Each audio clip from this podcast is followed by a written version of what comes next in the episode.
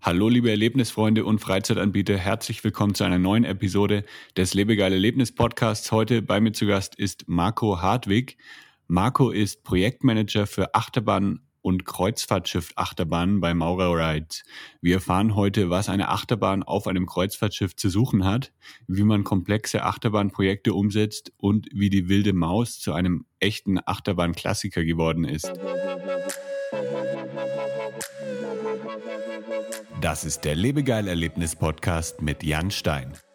Hier hörst du spannende Interviews mit Gästen aus der Freizeit- und Erlebnisbranche. Wir sprechen über neue Attraktionen und Entwicklungen in der Freizeitindustrie und tauchen in die Themen Marketing und Business ein. Der Podcast für alle Freizeitanbieter und Erlebnisfreunde.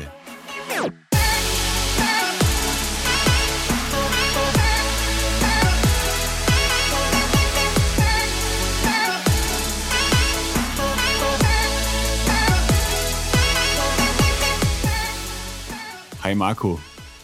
Hallo Jan, vielen Dank erstmal für die Einladung zu deinem wirklich sehr interessanten Podcast. Ja, vielen Dank, dass du dabei bist. Ähm, du hast schon kurz erzählt, du bist in der Nähe von München. Da habt ihr auch euren Hauptsitz, richtig? Richtig, genau. Wir haben unsere Büros und unsere Fertigung in Kirchheim bei München. Da werden die Fahrzeuge für unsere Achterbahn gebaut. Hier beginnt quasi jede Idee, die wir ähm, im Nachgang dann umsetzen.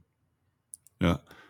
Ähm, Maurer Ride ähm, ist ja ein Begriff in der Achterbahnszene. Ich habe mal so ein bisschen äh, euch gestalkt auf eurer Website und so und dann bin ich auf ähm, ganz andere Sachen noch gekommen. Also das ist ja eigentlich ein, ähm, ihr macht ja gar nicht nur Achterbahnen bei Maurer, da gibt es ja noch viele andere Abteilungen, richtig? Genau, also Maurer Rides ist ähm, 2003 gegründet worden, ähm, um, um sich quasi auf den Achterbahnmarkt zu fokussieren. Mhm. Ähm, grundsätzlich äh, gehört Maurer Rides zur äh, Maurer SE und ähm, der Hauptsitz von, von der Maurer SE ist am Frankfurter Ring in München. Die beschäftigen sich hauptsächlich mit ähm, Bauwerksschutzsystemen, fahrbaren Ü Übergängen und ähm, ja, das heißt also, wir sind ähm, ja eine Tochtergesellschaft von der Maurer SE. Okay. Weißt du, wie das dann damals entstanden ist? Haben die sich dann gedacht, irgendwie, ah, wenn wir schon irgendwie sowas mit Stahl machen und so, dann können wir auch Achterbahnen bauen?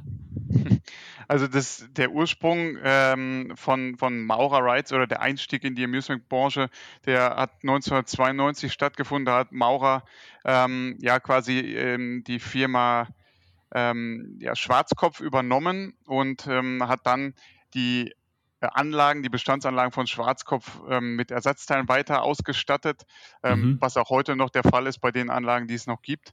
Und ähm, ja, zudem ist Maurer dann auch natürlich komplett eingestiegen und hat neue Anlagen gebaut. Das ging dann ja. los 1993 beispielsweise mit, mit der ersten äh, wilden Maus, eine Doppelanlage, aber da können wir sicherlich gleich nochmal später drauf eingehen. Ja, ja, Schwarzkopf kennt man ja auch so als Achterbahn-Fan, äh, vor allem auch im Zusammenhang mit Werner Stengel. Ähm, den hatte ich auch schon mal bei mir im Podcast. Äh, sehr, sehr spannende Episode übrigens. Also der packt er komplett über sein ganzes Lebenswerk aus. Wir haben, glaube ich, eineinhalb Stunden gesprochen über Achterbahnen, über seine ganzen Projekte. Also mega, mega spannend. Äh, kann ich auch gerne noch verlinken in den Show Notes. Dann äh, könnt ihr auch noch reinhören, wenn euch das Thema Achterbahn mehr interessiert. Äh, ja, und jetzt zu dir, Marco. Wie würdest du denn deinen Job beschreiben, wenn du jetzt nur einen Satz hast? Ähm, was würdest du sagen, was machst du? Als Projektmanager für Achterbahnen fungiere ich als Schnittstelle zwischen Kunden und internen wie externen Partner und sorge dafür, dass die Projekte pünktlich innerhalb des Budgets und natürlich auch mit der Qualität, der der Kunde erwartet, ähm, geliefert werden. Und ähm, was sind es dann so für Kunden? Sind es dann hauptsächlich ähm, Freizeitparks oder gibt es auch noch andere Kundenarten, die dann auf euch zukommen und Achterbahnen bestellen? Also die, die jüngsten Spike-Projekte haben gezeigt, dass es eben nicht nur Freizeitparkbetreiber sind oder Freizeitparks sind, die bei uns die Achterbahnen bestellen, sondern eben jetzt auch die Reedereien auf den Geschmack gekommen sind. Ähm, zu denen zählt beispielsweise Carnival Cruise Line oder äh, Dream Cruises, ähm, mhm. eine Tochtergesellschaft von, von Genting Cruise Line. Und ja, das, das macht es natürlich sehr spannend, dass es jetzt nicht nur Kunden sind, die rein aus dem, ja, aus der Freizeitparkbranche kommen, sondern ich würde fast sagen, sogar branchenfremde Kunden erstmal. Ja. Ja, das sind wahrscheinlich dann einfach nochmal komplett andere ähm, Herangehensweisen an so eine Achterbahnentwicklung. Richtig, also die Herangehensweise bei einer Achterbahn auf dem Kreuzfahrtschiff ist äh, komplett ähm, ja, unterschiedlich oder weicht komplett ab von einer ähm, Entwicklung für eine landbasierte Achterbahn. Also das, das kann man schon sagen. Ja, Wann ist denn die erste Achterbahn auf einem Kreuzfahrtschiff entstanden? Die erste Achterbahn ist jetzt kürzlich auf der Mardi Gras von Carnival Cruise Line eröffnet worden. Das ist die Achterbahn, die wir äh, 2020 in Finnland ähm, bei der oder ja, die finnische Werft Meyer Tuko hat die, das Schiff gebaut und wir haben dort unsere Achterbahn dann in Finnland auf das Schiff gesetzt. Und Corona-bedingt ist das äh, Schiff oder wurde das Schiff jetzt erst ähm, Ende Juli ähm, in, in Amerika im, vom Port Canaveral ist der Heimathafen aus eröffnet. Und okay. wir haben mit der Achterbahn schon 2017 begonnen. Da haben wir die Anfrage äh, für einen Pre-Engineering-Auftrag von Carnival Cruise Line erhalten. Und ähm, ja, nachdem wir das Ganze geprüft haben, und äh, mit der Werft auch ähm, ja, die Vorstudie abgeschlossen haben, konnten wir dann 2018 offiziell mit der Entwicklung der ersten Hochseeachterbahn beginnen. War es denn so, dass die Reederei auf die Idee gekommen ist? Also die haben gedacht einfach, ja, wir wollen jetzt mal eine Achterbahn bauen und haben dann euch angefragt? Tatsächlich ist es so, dass das schon bereits vor rund, ja, rund zwölf Jahren äh, Kreuzfahrtreedereien bei uns angefragt haben, mhm. ob wir nicht eine Kreuzfahrtschiff-Achterbahn bauen können. Zu dem Zeitpunkt gab es aber noch nicht das passende Achterbahnkonzept, das eben die Anforderungen oder den Anforderungen auf einem Kreuzfahrtschiff gerecht wird. Ähm, das liegt daran, dass die Bewegungen des Schiffes nicht vorhersehbar sind und ähm, deshalb kann man sich eben bei diesen Achterbahnen nicht auf die Schwerkraft verlassen, okay. wie es bei herkömmlichen Achterbahnen der Fall ist. Herkömmliche Gravitationscoaster wären dann ähm, beispielsweise nicht in der Lage, mit den unvorhersehbaren Schiffsbewegungen ähm, ja, zurechtzukommen. Das heißt, ähm, wenn sich das Schiff jetzt beispielsweise um seine Längs- oder Querachse dreht, dann könnte das bei so einem Gravitationscoaster ähm, dazu führen, dass das Fahrzeug eventuell mal die nächste Steigung nicht bewältigt mhm. oder sogar zu schnell in die nächste Kurve fährt. Hm, und das möchte man natürlich nicht oder das wird auch vom TÜV äh, selbstverständlich nicht zugelassen.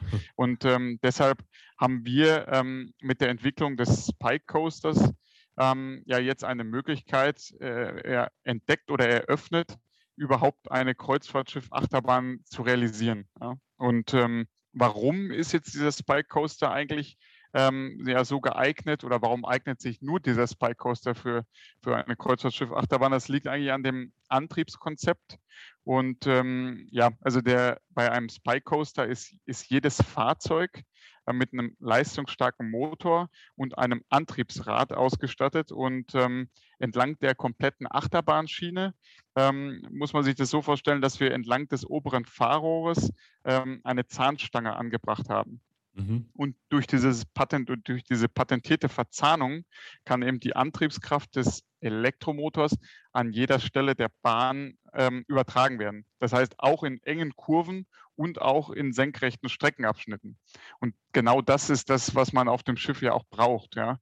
Äh, wie ich anfangs gesagt habe, kommt es jetzt zu einer unerwarteten Schiffsbewegung, dann ähm, können wir trotz dieses Antriebs oder gerade aufgrund dieses Antriebs an jeder Stelle der Bahn die Geschwindigkeit jedes Fahrzeugs regulieren. Also es kann kein Fahrzeug auf der Strecke stehen bleiben, weil es sozusagen ja aufgrund der, der Schwerkraft eben die nächste ähm, Steigung nicht überwinden kann. Das ist eben ganz wichtig und deshalb kommt auch aktuell nur das äh, Spike-Antriebskonzept oder der Spike Coaster für Kreuzfahrtschiff Achterbahn in Frage. Ja. Aber wäre es nicht auch irgendwie spannend, äh, dann diesen Wellengang und alles mit einzubauen in, in das Fahrerlebnis? Das heißt, äh, wenn dann starker Wellengang ist, dann ist die Fahrt irgendwie komplett anders oder wäre das dann wirklich äh, zu gefährlich, sowas umzusetzen?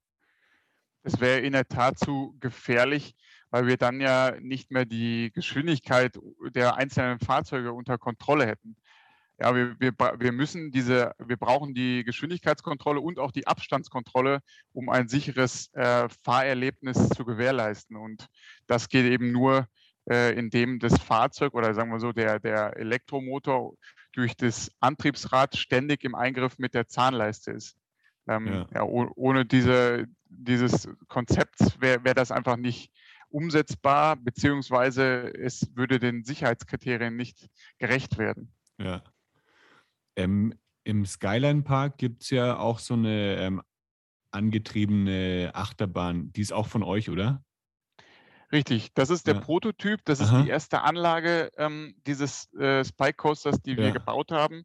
Und ähm, ja, diese wurde 2017 im Skyline Park eröffnet und äh, ja, wird auch als Referenzanlage genutzt. Also die äh, ja. Reedereien, als sie das Interesse äh, bekundet haben, sind dann oder andersrum, wir haben die Kunden dann eingeladen in den Skyline Park, um unsere Anlage fortzuführen. Und ähm, ja, somit haben wir die Möglichkeit gehabt, das ganze Konzept auch jetzt dann auf dem Kreuzfahrtschiff zu realisieren. Ja.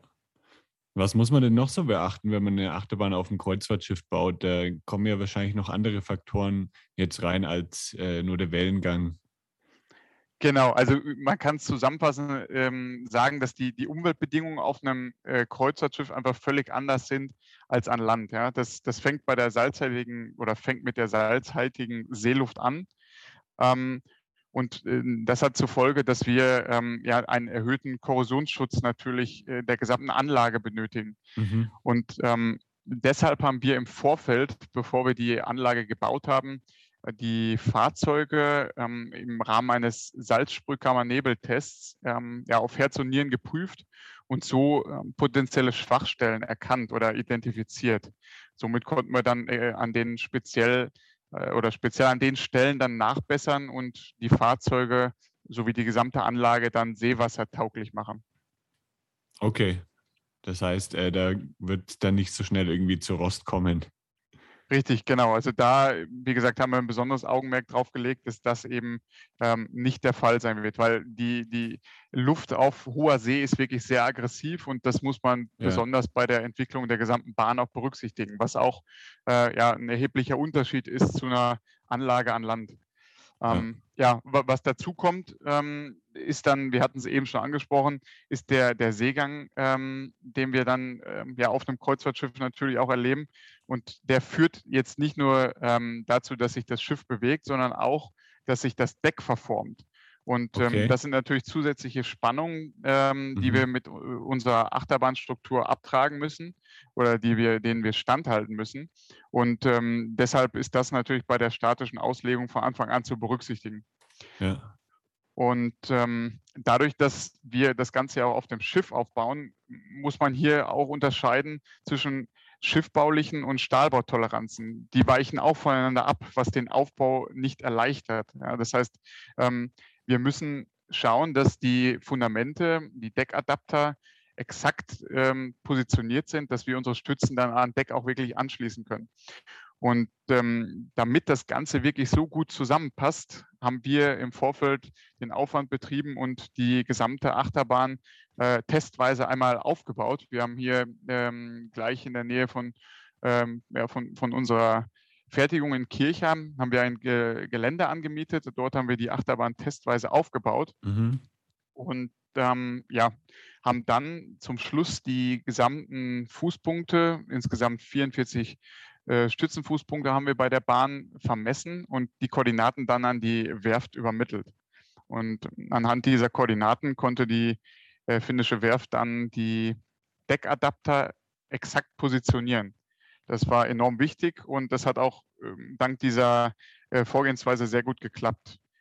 Ähm, ja, was noch dazu kommt, ein weiterer Vorteil von, von, der, von dem Testaufbau ist, dass wir die Stromschiene und die Zahnstange, die ich anfangs erwähnt hatte, die entlang der Achterbahnstrecke verläuft, ähm, auch schon bei dem Probeaufbau installieren können. Das heißt, wir sparen uns da schon nachher bei dem Hauptaufbau auf dem Schiff einiges an Zeit. Ja. Und das ist, wie gesagt, auch ein großer Vorteil von dieser oder von diesem Probeaufbau. Ja. Und somit hm, hat man bei dieser, bei diesem Achterbahnprojekt als Projektleiter sozusagen zwei Teilprojekte. Ja. Ich habe einmal den Testaufbau, den ich planen muss, und nachher den Aufbau auf dem Schiff.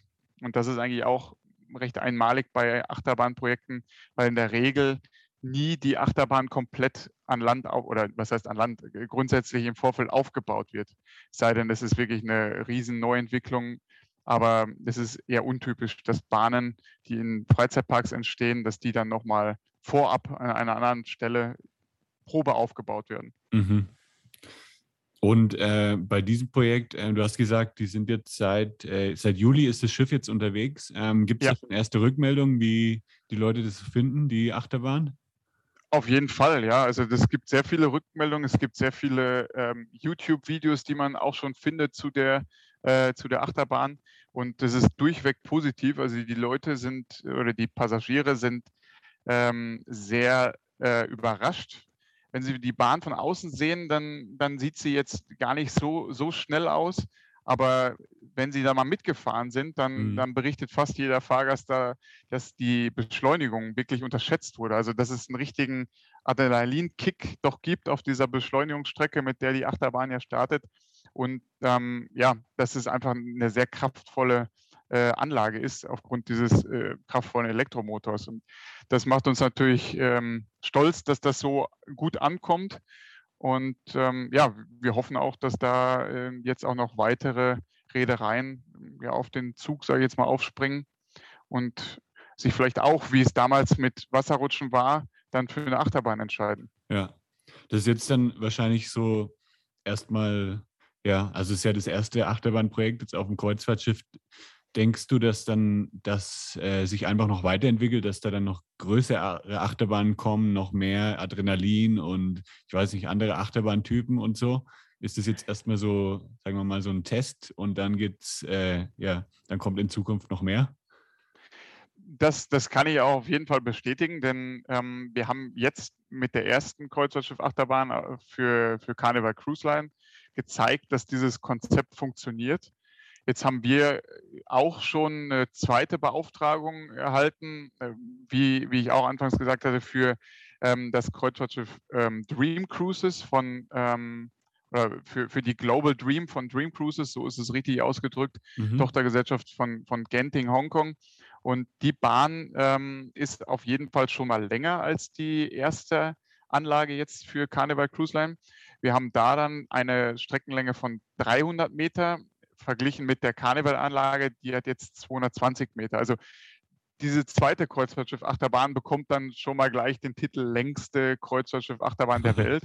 okay. Und man, man, erkennt schon, dass, ähm, ja, dass auch das Schiff, was dort ähm, aktuell bei den MV-Werften in Deutschland gebau, gebaut wird, dass das auch nochmal eine ganz andere äh, Dimension hat. Also das wird mhm. das weltweit größte Kreuzfahrtschiff, ähm, Passagierkreuzfahrtschiff und ja, also die Bahngröße zeigt dann auch wirklich, wie, wie riesig die äh, oder wie, wie riesig die Fläche auf dem oberen Deck ist. Also das ist enorm. Ich hatte die Möglichkeit während des Baus jetzt schon mal ähm, das Schiff zu besichtigen und ich war überwältigt von, von der Größe.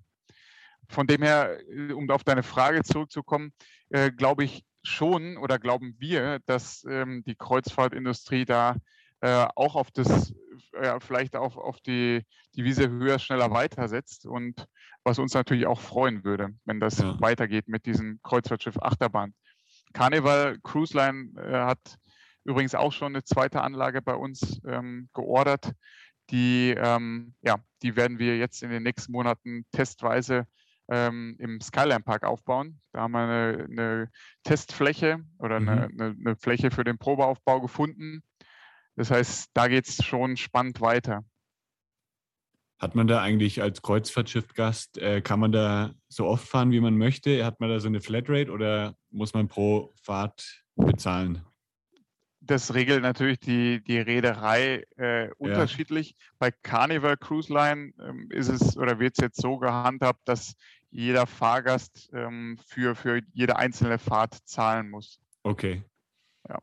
Okay. Das kann auch daran liegen, dass jetzt während Corona ähm, das Ganze dazu dient, dass es ein bisschen besser gesteuert wird, dass die Wartebereiche nicht überfüllt sind. Ja. Und wer weiß, wie sich das entwickelt oder wie die, wie quasi ähm, ja, das zweite Kreuzfahrtschiff ähm, für Genting das Ganze handhabt. Das, das wissen wir nicht und liegt auch nicht in unserer Hand. Aber trotzdem interessant zu sehen, wie, wie das Ganze gehandelt wird. Ja. Ja, da bin ich echt mal gespannt, was da noch so kommt in den nächsten Jahren bei den, bei den Kreuzfahrtschiff-Achterbahnen. Das wird bestimmt noch äh, spannend. Da, ich kann mir auch vorstellen, dass man da viel dann mit äh, Virtual Reality noch verknüpfen kann, weil bei so kleineren Achterbahnen ist es ja immer ziemlich cool. Also im Europapark bin ich da mal eine gefahren. Ähm, ich weiß gar nicht mehr, welche das war. Also eine kleinere Familienachterbahn und dann kombiniert mit VR war das halt nochmal ein ganz anderes Erlebnis. Habt ihr da auch irgendwie so ein bisschen schon in die Richtung was geplant? Also wir, wir haben die Möglichkeit, das auch zu integrieren mhm. ähm, in das Spike-Konzept. Aber ja. bei den Kreuzfahrtschiff-Achterbahnen ähm, ja, ist es, ist es jetzt erstmal fragwürdig, ob, ob man das tatsächlich haben möchte. Ja. Natürlich kann man es anbieten, aber die Kulisse auf dem Kreuzfahrtschiff ist schon sowas Besonderes, wenn ja, ich, äh, sag mal, an einem schönen sonnigen Tag irgendwo ähm, ja, auf hoher See bin. Ähm, Glaube ich, würde ich persönlich gar nicht jetzt noch das Ganze mit einer VR-Brille sehen wollen oder eben mhm. auch nicht sehen wollen, weil ich sehe ja dann die Umgebung nicht. Und ähm, ja, also das ist ganz dem Kunden überlassen. Ja. Wenn wir die Anfrage bekommen, können wir sowas umsetzen und integrieren. Aber ähm, gab bisher noch keine Anfrage diesbezüglich. Ja, vielleicht, wenn ich dann schon drei, vier Mal mit der Achterbahn gefahren bin, dann äh, kann ich noch mal ein komplett neues Erlebnis dann bekommen mit VR. Genau, ja. Wie ist eigentlich bei euch dann die der Ablauf so eines Projek so von so einem Projekt, arbeitet ihr dann auch noch mit einem Ingenieurbüro zusammen oder ist es bei euch dann sozusagen schon integriert? Weil jetzt, äh, zum Beispiel bei Werner Stengel, die arbeiten ja dann mit, äh, mit Herstellern zusammen und ähm, entwickeln ja die Achterbahnen eigentlich gar nicht, also die bauen die Achterbahnen ja dann eigentlich gar nicht selber. Mhm. Also bei uns kommt wirklich alles aus einer Hand. Okay. Ähm, das, das beginnt von der Layout-Erstellung und äh, ja, endet dann tatsächlich mit der Auslieferung und Inbetriebnahme der Achterbahn. Und ja, wir haben äh, auch ein, ein ich sag mal, ein speziell oder selbst entwickeltes Mehrkörper, Mehrkörpersimulationspaket namens X-Track äh, entwickelt. Und ähm, ja, damit können wir ähm, quasi alles selbst berechnen und auslegen. Mhm. Das ist ein großer Vorteil, den, den wir haben und ähm, deshalb kommt bei uns alles aus einer Hand. Wir brauchen keine externen Ingenieurbüros. Die äh, Fertigung der Schiene, ähm, da gibt es manchmal die Möglichkeit, dass wir das extern vergeben, aber das hängt von der Auftragslage ab. Okay. Wie bist du dann eigentlich in die Achterbahnbranche gekommen? Du hast ja vorher, ähm, habe ich bei LinkedIn gesehen, bei Jung Heinrich gearbeitet. Und das ist ja dann nochmal ein, ja, sage ich mal, ein großer Sprung jetzt in die, in die Freizeitbranche. Ja, das ist richtig. Allerdings, also ich bin auch leidenschaftlicher Achterbahn-Fan und okay. ähm, bin auch schon während meines Maschinenbaustudiums ähm, mit Maurer Rides äh, im Rahmen meines Praxissemesters und meiner anschließenden Bachelorarbeit in Kontakt getreten. Ah, ja. Also ich bin jetzt nicht erst nach äh, Jungheinrich ähm, in die Achterbahnbranche gerutscht, ähm, ja, es war so, dass ich dann mein Masterstudium äh, noch absolviert habe und dann äh, bei Jungheinrich erste Projekterfahrung in der Realisierung, in dem Fall von automatischen Logistiksystemen, ähm, ja, gewonnen habe. Und aufgrund meiner Leidenschaft war für mich die Rückkehr in die Amusement-Branche allerdings, allerdings nur eine Frage der Zeit. Also ja. ähm, deshalb war es dann vor drei Jahren, ähm, oder ich habe vor drei Jahren, sagen wir mal so, die äh, Möglichkeit bekommen, als technischer und kaufmännischer Projektleiter dann bei Maurer Rides einzusteigen. Und da äh, habe ich natürlich ohne zu zögern die Gelegenheit beim Schopfe gepackt und ja, jetzt dann seit fast drei Jahren bei, bei Maurer tätig. Also wirklich sehr spannender Job. Hm. Ja, das glaube ich. Weißt du noch, welches deine allererste Achterbahn war? Ja, das war jetzt tatsächlich das erste Projekt, was auch jetzt von Anfang bis Ende durchgezogen wurde, war das Kreuzfahrtschiffprojekt ähm, für Carnival Cruise Line. Mhm. Da es ja so komplex ist, ist diese Realisierungszeit und Entwicklungszeit natürlich länger als bei herkömmlichen Achterbahnen. Wir haben ja. jetzt hier ungefähr ähm, ja, Entwicklung und Realisierungszeit in Summe von, von knapp drei Jahren. Ähm, bei Achterbahn an Land kann man das ungefähr halbieren. Ne? Da käme man mhm. mit anderthalb Jahren hin. Deshalb ähm, ist das auch das erste ähm, und spannendste Projekt, was ich bisher hier ähm, abgeschlossen habe bei Maurer Rides. Und jetzt kommen natürlich noch einige weitere, die parallel auch schon laufen. Okay, kann man da schon was verraten? Genau, also wie gesagt, das ist die zweite Kreuzfahrtschiff-Achterbahn, ja. einmal für, für Carnival Cruise Line selber, mhm. baugleiche Anlage und dann für, ähm, ja, für, für Genting Cruise Line ähm, die längste Kreuzfahrtschiff-Achterbahn, wird nächstes Jahr dann aufgebaut auf dem Kreuzfahrtschiff. Dann haben wir noch eine, ähm, eine Indoor-Anlage, die ähm, geht nach China, aber da dürfen wir noch nichts Genaues zu sagen. Okay. Ist auch ein Spike Coaster. Ähm, aber sobald es da dann ähm, eine Pressemitteilung vom Kunden gibt, werden wir da auch rechtzeitig dann informieren. Ja, cool, bin ich gespannt. Und ähm, weißt du noch, was deine die allererste Achterbahn war, die du als Kind gefahren bist? Also deine allererste Achterbahn in deinem Leben? Ja, das weiß ich tatsächlich noch. Das, das war im äh, Fort van Abenteuerland. Das war die äh, Marienkäfer-Achterbahn. Ah, geil. Da, damit habe ich begonnen und damit hat es mich wahrscheinlich auch gleich gepackt, das Achterbahnfieber. Ja. Ähm, ja, war, lang, lang ist es her, aber äh, man, man kann sich doch noch dran erinnern. Also sehr, sehr coole Anlage für Kinder auf jeden Fall auch.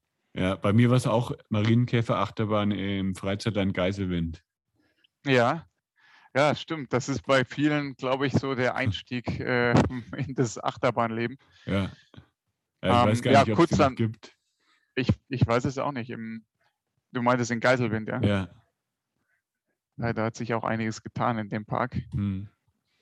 Ja, ansonsten ähm, kam dann ziemlich schnell, glaube ich, auch mal auf dem, auf dem Rummel die, die wilde Maus. Ja. Das ist natürlich auch eine, eine sehr äh, interessante Anlage oder spannende Anlage für Familien. Und ähm, ja, da, dadurch, dass Maurer da natürlich auch mitwirkt bei diesen ähm, Wil wilde Maus-Achterbahnen, ähm, umso spannender. Ähm, ja, also grundsätzlich ist es ja bei der, bei der, wilde, bei der wilden Maus so, die, ich glaube, die, die allererste wilde Maus gab es irgendwann 1934 noch komplett aus Holz. Hm. Ähm, da hat Maurer natürlich noch nicht mitgewirkt, aber Mhm. äh, 1993 hat Maurer dann die, die erste wilde Maus äh, an den Schaustellerbetrieb Kinsler ausgeliefert. Das war so eine Doppelanlage. Ähm, und ja, also ich, ich glaube einfach, dass bei der wilden Maus, ähm, dass die so populär geworden ist, weil, weil sie ja doch auf einer recht kompakten Grundfläche äh, abwechslungsreichen Fahrspaß für, für die ganze Familie bietet. Und was jeder kennt, sind natürlich diese typischen äh, Mauskurven, wie wir sie nennen Ja. relativ enge Kurven, die keine Querneigung aufweisen. Und ja, beim Durchfahren entsteht dann äh, der Eindruck beim, beim Fahrgast, dass der Wagen quasi aus der Kurve getragen wird oder ja sogar über die Kurve hinausfährt. Und ja, der Effekt wird dann meistens noch dadurch verstärkt, dass die Fahrzeuge sogar breiter sind als die Schiene und ja, man als Mitfahrer dann ähm, die Schiene während der Kurvenfahrt nicht mehr sieht. Also ja, trotz dass es so eine, äh, ich sag mal, äh, recht alte Anlage ist oder ein altes Konzept, ähm, ja, ist es immer wieder spannend und macht auch immer wieder Spaß. Also Ja. weiß nicht, wie es dir geht. Ja, mir macht es auch immer wieder Spaß. Also ich bin auch immer wieder, ähm, wenn ich dann da drin sitze und oben um die Kurven rumfahre, das ist schon immer ein krasses Gefühl. Also man denkt wirklich, man, man fliegt dann raus aus der Kurve. Und ja, ich kann schon verstehen, warum die sich so entwickelt hat und warum die so populär ist. Also ja, vor allem, weil sie halt auch immer auf so Volksfesten zu finden ist und dann ist man da halt immer mit der ganzen Familie. Also da gehen ja nicht nur Leute hin, die dann äh, in den Freizeitpark gehen, sondern da gehen ja, ja, das kennt ja dann eigentlich fast jeder, der irgendwie mal auf dem Volksfest war. ja, genau, das ist, jeder kann mitreden, war bestimmt auch schon jeder äh, auf der Anlage. Ja. Weißt du, wie viele Anlagen es aktuell gibt von der Wilden Maus? Da gibt es ziemlich viele. Also dadurch, dass äh, die wilde Maus ja auch von unterschiedlichen ähm, Herstellern gebaut und verkauft wurde, ähm, habe ich da jetzt keine konkrete Zahl zu. Hm. Aber ja, also ich, ich denke, dass es schon sehr, sehr viele sind, die noch im Umlauf sind, sowohl äh, stationär als auch transportabel. Ja. Das heißt, die wilde Maus ist dann auch gar nicht äh, irgendwie ein geschützter Begriff oder so, den nur ihr herstellt, sondern da gibt es dann auch andere, die die, die die auch so nennen oder hat die dann anderen Namen bei uns? Nee, das ist, das, das ist auch, ähm, wilde Maus ist da jetzt kein geschützter Name. ja, wird von, wie gesagt, von mehreren Herstellern gebaut oder wurde. Ich glaube, jetzt ist das Interesse an, an der wilden Maus, so wie man sie von früher kennt, glaube ich, nicht mehr so groß. ja. Aber ähm, ja, Welche sind denn deine persönlichen Lieblingsachterbahnen? also ich muss sagen, die, ähm, der, der Spike Dueling Coaster, den wir in Italien im, im Freizeitpark Mirabellandia 2019 eröffnet haben, das ist äh, meine persönliche Lieblingsanlage. Ähm, vom Typ Spike Coaster. Es ist eine, eine besonders äh, lange Anlage und ähm, ja, durch diesen Duelling-Effekt kann ich mich wirklich, äh, wie der Name schon sagt, mit meinem oder mit dem Fahrgast auf der benachbarten Bahn duellieren. Und das ist mhm. ja ein ganz einmaliges Erlebnis. Dadurch, dass ich ja auch ähm, die, die Beschleunigung oder das, die Geschwindigkeit der Fahrzeuge selbstständig steuern kann, ist ja die Besonderheit von dem Spy Coaster, ähm, macht es das schon sehr einmalig und jedes Fahr oder jede Fahrt auch ein bisschen anders, weil ich kann ja mal ein bisschen langsamer durch die Kurve fahren, ein bisschen schneller, etwas schneller über den Camelback und habe unterschiedliche Kräfte, die dann auf mich einwirken bei mhm. jeder Fahrt, je nachdem, wie ich, wie ich das Ganze steuere. Aber ist es nicht meistens so, dass die Leute dann einfach äh, komplett Vollgas geben durch die ganze Fahrt? Ja, aber ähm, wir haben ja auch einen, einen Boost-Tank eingebaut und okay. der, ähm, ja, ich, den hat man natürlich nicht über die gesamte Fahrt. Aha. Das heißt, den muss man sich schon gut einteilen. Und ähm, dementsprechend äh, wissen Achterbahn-Fans natürlich, wo sie den, diesen Boost-Button ah, ja. betätigen und ihr, ihren Boost nutzen, äh, um natürlich dann, ja, ich sag mal, vielleicht abhebende Kräfte besser zu spüren oder ja, einfach ein anderes Fahrerlebnis zu haben. Wenn ich jetzt einfach den Boost-Button gedrückt halte und Vollgas gebe, dann ist der Tank irgendwann leer und ich habe, sage ich jetzt mal in Anführungsstrichen, nur noch die Maximalgeschwindigkeit und nicht die Boost-Geschwindigkeit. Mhm. Deshalb kann man das schon ähm, oder sollte man schon beim Spike Coaster ein bisschen darauf achten, wie man das einteilt, um das bestmögliche Fahrerlebnis daraus zu holen. Also ja. Ja, das ist eine coole Idee eigentlich, äh, dass, dass ihr das so umgesetzt habt, dass man halt das so ein bisschen variieren kann, weil sonst würde ich sagen, ich drücke halt einfach immer auf Vollgas, um die, das maximale Adrenalin zu haben. Aber genau, so, ja. So kann man das ja immer wieder dann auch fahren und dann die verschiedenen, ja, an verschiedenen Streckenstellen dann das einsetzen, um dann zu sehen, was passiert. Ja, und unser ähm, neuestes ähm, Spike-Konzept, das, das heißt Spike Maze, das ist ein Indoor-Konzept, das haben wir jetzt kürzlich auch veröffentlicht äh, im Rahmen einer Pressemitteilung. Gibt es auch eine schöne Animation auf YouTube, auf unserem YouTube-Channel von Maurer. Und ähm, mit diesem neuen Indoor-Konzept ähm, ja, eröffnet Mauer jetzt nochmal ähm, ja, die Türen für ein komplett neues Achterbahnerlebnis. Denn bei diesem Spike Maze ähm, wird auch Re das Reaktionsvermögen des Fahrers ähm, herausgefordert. Mhm. Das heißt, ähm, oder wie kann man sich das vorstellen? So dieses, diese Spike Maze, der ist in vier ähm, Zonen unterteilt.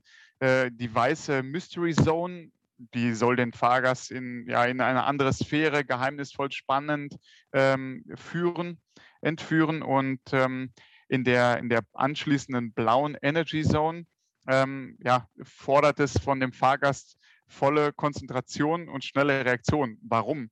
Äh, das liegt daran, dass, dass dieser Streckenabschnitt oder diese Zone ähm, mit einem blauen Laser ausgestattet ist. Und sobald dieser blaue Laser anfängt zu, zu leuchten, muss der Fahrgast möglichst schnell reagieren und mit der möglichst maximalen Geschwindigkeit das Fahrzeug bewegen. Denn nur wenn man den, den blauen Laser erreicht, bevor er sich dann abschaltet, dann wird man mit einem Boost belohnt. Also das ist okay. schon mal so ein kleiner, äh, ja, so ein kleiner Anreiz. Dann geht es in die nächste Zone, das ist die Action Zone. Und da muss man aufpassen, da gibt es rote Laser. Und da ist, gilt das Prinzip, ich darf den roten Laser nicht treffen, weil wenn ich den roten Laser treffe, dann wird mein Fahrzeug ausgebremst. Das heißt, man muss dann möglichst schnell vom Gas gehen, sobald man diesen roten Laser sieht. Mhm in der letzten Zone, das ist die Haze Zone, das ist die gelbe Zone. Und ähm, da ist es so, dass ich schauen muss oder ich bekomme die Gelegenheit, meinen Boost-Button komplett auszufahren, wenn ich den gelben Laser treffe. Das heißt, wenn der gelbe Laser auftaucht, habe ich die Möglichkeit, meinen Boost-Button zu drücken und damit das sozusagen vorher erspielte Boost, den erspielten Boost-Tank auszufahren. Also es ist wirklich sehr, sehr interessant weil da eben noch mehr dieses Spiel mit dem Gas und dem Bremsen und dem Boost-Button zur Geltung kommt und das Ganze indoor. Also wirklich sehr, sehr spannend. Ich empfehle dir das auch mal äh, anzuschauen, mhm. das Video, was wir da erzeugt haben. Ja, super. Das verlinke ich natürlich auch noch in den Show Notes, dann unter lebegeil-media.com slash podcast. Und ähm, jetzt noch meine letzte Frage an dich. Welches ist denn dein Lieblingsfreizeitpark? Mein Lieblingsfreizeitpark in Deutschland ist auf jeden Fall mit Abstand ähm, das Phantasialand. Ähm, ich kenne keinen anderen Freizeitpark, der so detailliert thematisiert ist, ähm, so liebevoll gestaltet und für mich als, als Achterbahn-Fan ist es immer ganz besonders wichtig, dass, dass eine Attraktion, auch besonders die Achterbahnen, nicht einfach nur ähm, ja, hingestellt werden, sondern in ein Thema eingebunden werden. Und ja, bei, bei beim Phantasialand ähm, ist das natürlich immer der Fall und das ja. ist, oder macht jede Attraktion dort einfach ganz besonders. Deswegen mit Abstand der, das Phantasialand für mich. Ja, da gibt es jetzt auch einige neue Highlights und ich freue mich da auch schon drauf nächstes Jahr. Da werde ich auf jeden Fall da auch mal vorbeischauen. Ich war leider noch nie da. Ähm, ja, dann, und ach, du warst noch gar nicht da, ja. Das ist auf jeden Fall ein Besuch wert. Ja. Das wird dann, ja, nächstes Jahr steht es auf der Liste bei mir. Ja. Okay, dann ähm, sage ich vielen lieben Dank, Marco. Ja, ich danke dir, Jan, für die Einladung. Hat mir sehr viel Freude bereitet, dir ein bisschen über meinen Job und ähm, Maurer Rights äh, an sich berichten zu können. Ja, war echt ein spannender Einblick mal. Also das Thema äh, Kreuzfahrtschiff Achterbahn ähm, werden wir auf jeden Fall dann noch öfter hören in Zukunft. Und ja, das glaube ich auch. Eine coole Einleitung, Einführung bekommen. Und dann wünsche ich dir viel Erfolg weiterhin mit den nächsten Projekten. Und Vielen Dank. ja, liebe Grüße dann nach Kirchheim. Ja, danke. Mach's gut, Jan. Mach's gut. Ciao. Ciao. Das war der Lebegeil Erlebnis Podcast. Bist du Freizeitanbieter und möchtest mehr Buchungen für deine Freizeitaktivität erzielen? Dann suche dir einen Termin für ein kostenloses Kennenlerngespräch auf lebegeil-media.com/termin aus. Für spannende Freizeittipps und Ausflugsideen besuche meinen Blog lebegeil.de.